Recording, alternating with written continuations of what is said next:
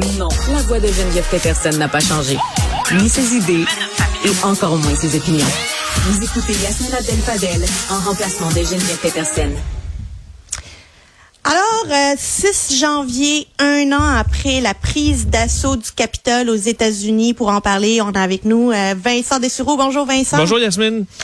Alors, un an après l'insurrection du Capitole euh, menée par les partisans de Donald Trump, quel apprentissage, quelles leçons ont tiré les Américains de cette page noire de leur histoire? Ben, oh, écoute, quelle question, hein, parce que je pense que la réponse est, euh, est assez assez tragique, là, parce que les leçons, c'est euh, c'est que ça va très mal et qu'une grande partie de la population n'a pris aucune leçon de cette de cet événement-là, euh, parce que bon, aujourd'hui, ça fait un an. Euh, de je sais pas si tu te souviens, hein, les, les, parce qu'on va tous s'en souvenir un peu les premières fois qu'on a vu ces images-là. On, on se demandait si c'était vrai. Ben oui, ça paraissait absolument incroyable ce qui se passait.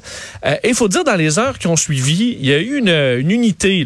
Euh, bon, Donald Trump l'avait échappé, on sait, il n'a pas réagi pendant des heures. Ensuite, il les a appelés euh, euh, des, bonnes personnes et compagnie. Mais chez les républicains, on s'était... bon, on, comprenait la gravité de la situation. On avait dit que ça avait pas de bon sens. On avait repris les... bon, disons, la validation du vote des Américains tout de suite après. Après quelques heures, on a dit c'est pas vrai que c'est un groupe comme ça d'émeutiers qui va empêcher la démocratie américaine de fonctionner. C'était beau même à ce moment-là. Je sais que même Mike Pence avait fait un bon discours en disant Mitch McConnell, ça n'a pas de bon sens, il faut que la démocratie tienne, on est là, tout le monde ensemble et on va. Et les gens applaudissaient le fait qu'on ait euh, euh, pu procéder malgré tout. Euh, et là, tu dis, bon, ben parfait, on aura appris de ça. Donald Trump est allé trop loin, ça va précipiter sa chute. Moi, je pense que, moi, je pensais ça. Beaucoup de proches, on le voit avec l'enquête en ce moment sur le 6 janvier, beaucoup de proches de Donald Trump pensaient ça aussi en disant, OK, il s'est planté, mais solide. Euh, et ensuite, quelques jours après, quelques semaines après, il y a eu une, euh, un immense travail de réécriture de l'histoire chez les hein. républicains, euh, où là, tranquillement, on s'est rendu compte, ah, OK, Donald Trump, il, lui, il recule pas, là. Il fonce en disant, euh, oui, euh, on s'est fait voler l'élection, OK, on est encore là. Et ceux qui ont testé, qui ont, qui ont touché l'eau, là, voir, OK, est-ce que je peux faire face à Donald Trump dans le parti? Est-ce que je peux dire que ça n'a pas de bon sens? Est-ce que je peux continuer de dire que l'événement du Capitole était dramatique, c'était horrible et dangereux pour la démocratie?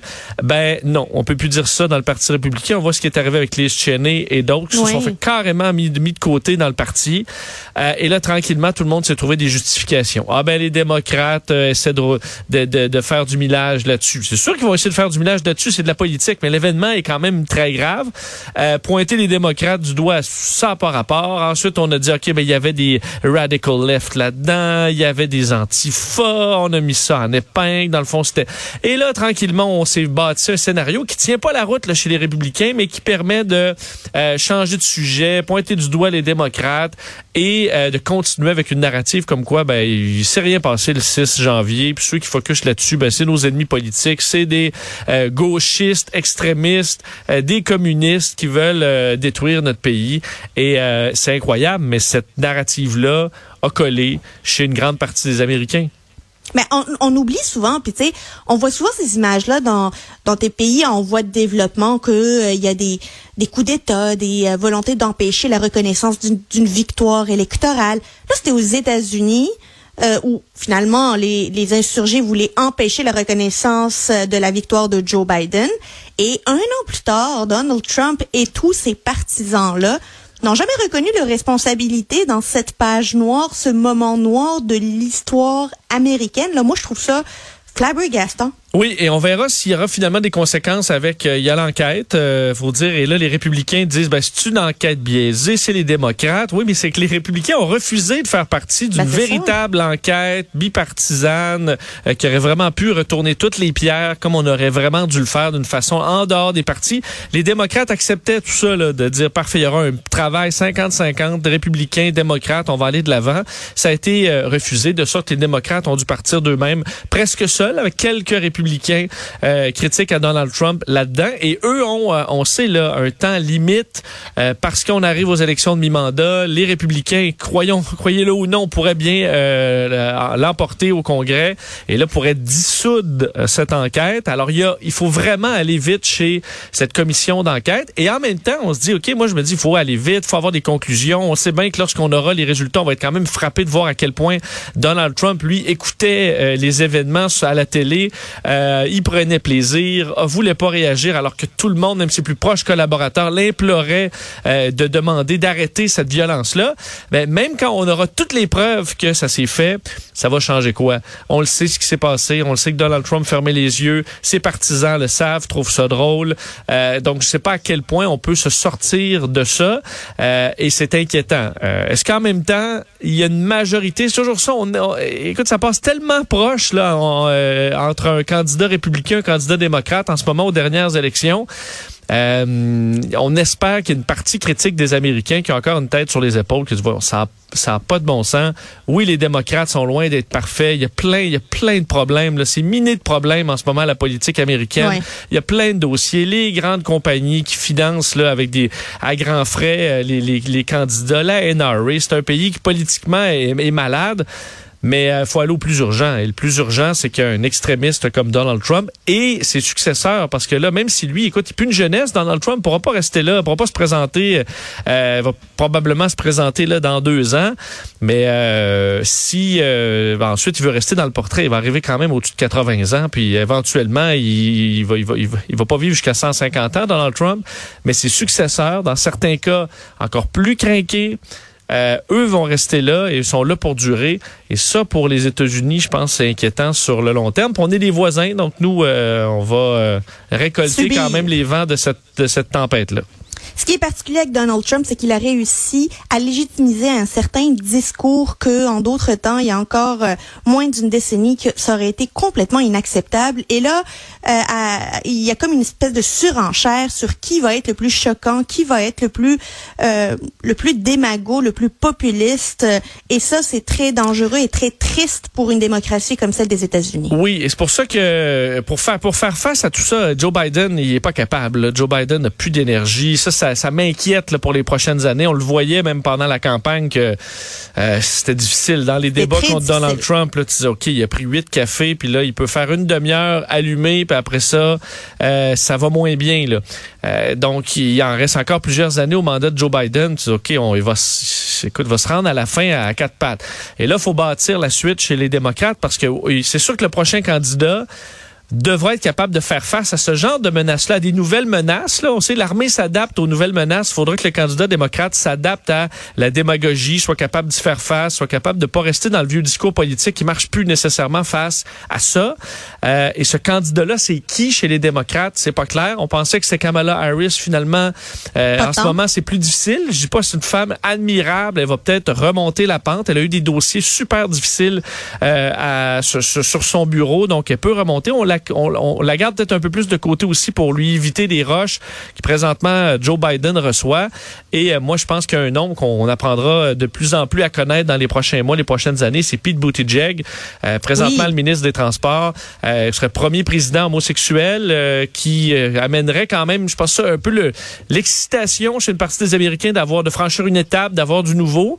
et en même temps, quelqu'un qui est solide, un ancien militaire, donc difficile à attaquer sur certains points par les républicains et, c'est un des rares euh, démocrates qui est capable d'aller à Fox News et de les revirer dans leur short. Là. Et ça, je pense, moi, pour l'avoir vu en entrevue, c'est ça qui m'a fait le déclic à dire, OK, lui, euh, ça pourrait très bien être un candidat solide parce qu'il est capable d'aller chez l'adversaire. Et ce que plusieurs évitent, là, Joe Biden, on le voit pas à Fox News beaucoup, là, faire face à des questions super salées, il est plus capable.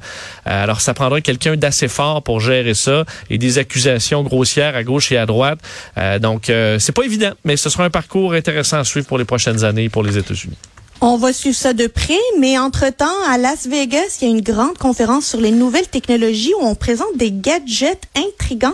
Oui, euh, CES, Consumer Electronic Show, toujours l'espèce de grande fête de la technologie à chaque année. Et là, euh, ça a perdu un peu de son lustre sur certains points. Le CES, dans le temps, c'était l'endroit où euh, l'année d'avant, tu avais une télé 20 pouces, puis là, ben là, tu avais une 24 pouces, là, tout le monde capotait. L'année d'après, c'était une 32 pouces, là, on capotait. Là, après ça, était plus mince, on capotait. La monnaie était encore plus mince, puis avec 40 pouces. On là, là, ça s'est un peu. Il y a des technologies qui sont plus matures et on surveille moins là, la nouvelle euh, télé, à quel point elle est extraordinaire, puis il y a courbe ou euh, elle est en 3D. Moins, ça. Ouais, on a fait un peu le tour. Là. Euh, mais je voulais regarder avec toi un peu ce qui, ce qui fait jaser en ce moment au CES, parce qu'il y a quand même plusieurs choses, entre autres le monde de l'automobile, où beaucoup de, de, compagnies automobiles veulent faire leur lancement, euh, veulent dévoiler leurs innovations au CES plus que dans des salons Salon d'auto plus traditionnels.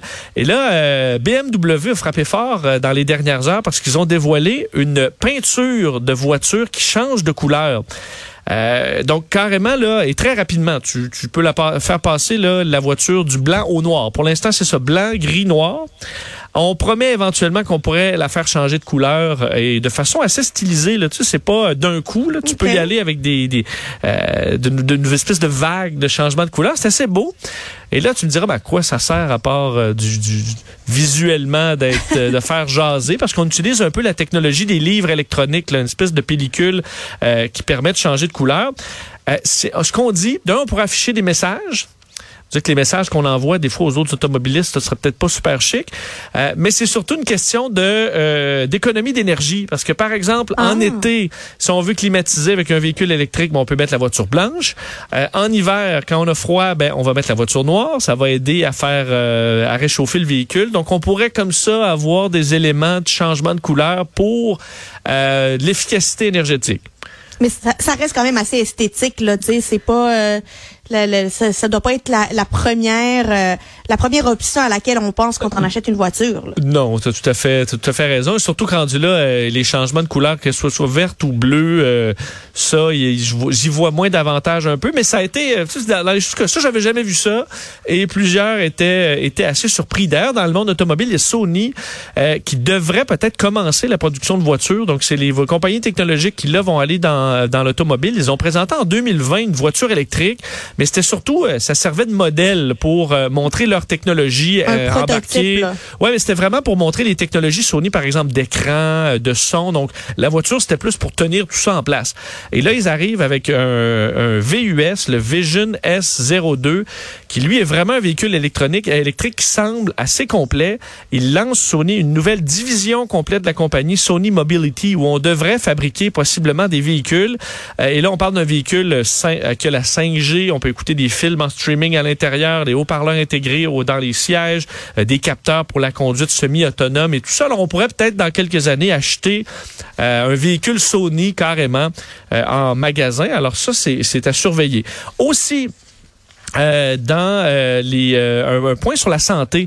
On est en pandémie.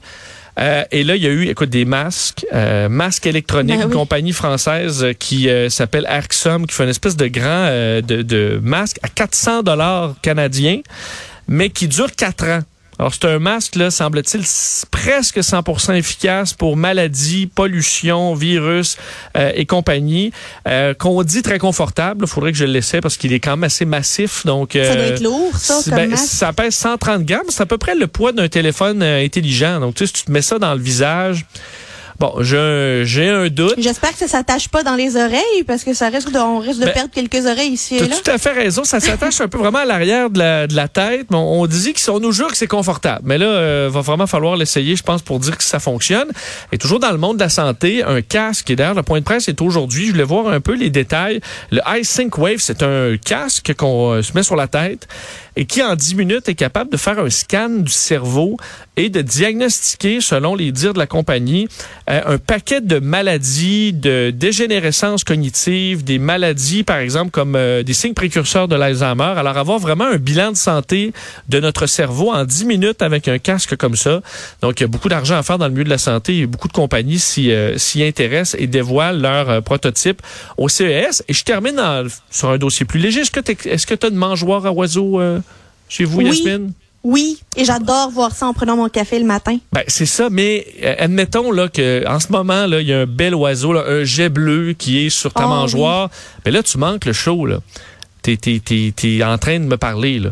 Alors Dis-moi comme- pas qu'il y a des caméras à mangeoire d'oiseaux euh, qu'on nous propose. Eh, écoute, le Bird Body, euh, une euh, mangeoire et- et- et électronique, mais non seulement qu'il y a une caméra, mais le Bird Body là, va euh, faire des séquences vidéo des oiseaux qui vont manger sur ta mangeoire en grande qualité, vont pouvoir identifier les espèces, parce que se reconnecter à Internet, intelligence artificielle qui est capable de reconnaître l'espèce, et même reconnaître les individus, chaque, chaque oiseau, là, de sorte Ah, que, les mettons, revenants, on va savoir c'est qui les abonnés à la mangeoire versus Ben, un nouveau arrivé. euh, wow. Exact, un rouge-gorge, tu l'appelles, je sais pas moi, euh, Jean-Yves.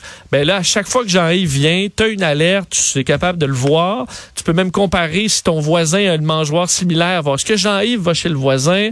Tu peux rendre les vidéos accessibles sur Internet pour tous les amateurs d'oiseaux. Bird Body a fait du financement en ligne là, sur Kickstarter. Ils ont eu 8 millions et demi de dollars. My Donc, on God. dit euh, l'ornithologie, là, ça pogne. Euh, le, le- la mangeoire, c'est vraiment beau. Alors, euh, ça va peut-être fonctionner. Bird Body, ce sera disponible dans les prochains mois. Euh, 200 dollars américains, par contre. Alors, faut s'assurer de- que ça ne fasse pas détruire par les écureuils. Mais euh, c'est ça, ça, c'est peut-être un des articles qui fait le plus le buzz en ce moment à Vegas. Ben, on n'arrête pas le progrès. Euh, Vincent Dessureau, merci beaucoup. On se parle demain. Merci, à demain.